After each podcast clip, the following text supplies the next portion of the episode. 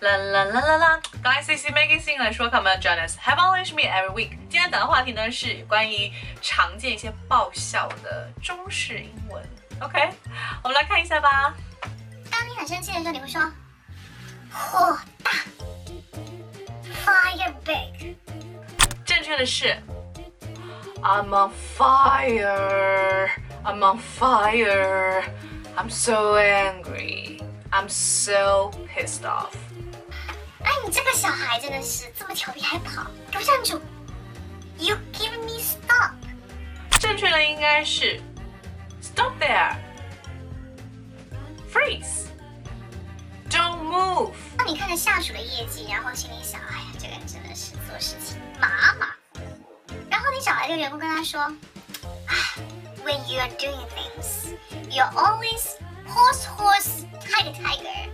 正确的是 You're always careless when you're doing things。当你跟前任吵架的时候，你会说，真的有种啊，我真的是要给你点颜色瞧瞧了。You have seed. I will give you some color to CC. 正确的是 You've got some nerve. I will teach you a lesson. Or I will show you who's the boss. 然后他前任回复说，哈，放马过来啊，Let horse come. 正确的是 Bring it on, bring it on。然后你想回复你的前任说，就是给你脸，然后你不要脸。I give you a face, but you don't want it.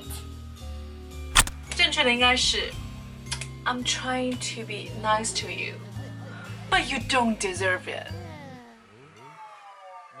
That's pretty much for today. I hope you enjoyed today's lesson and again join us in our study group. 我的微信是三三幺五幺八零，请大家给我点赞分享，然后让更多更多的朋友能学习到美丽的、好听的性感灵魂哦。OK，我的微信是三三幺五幺五八零。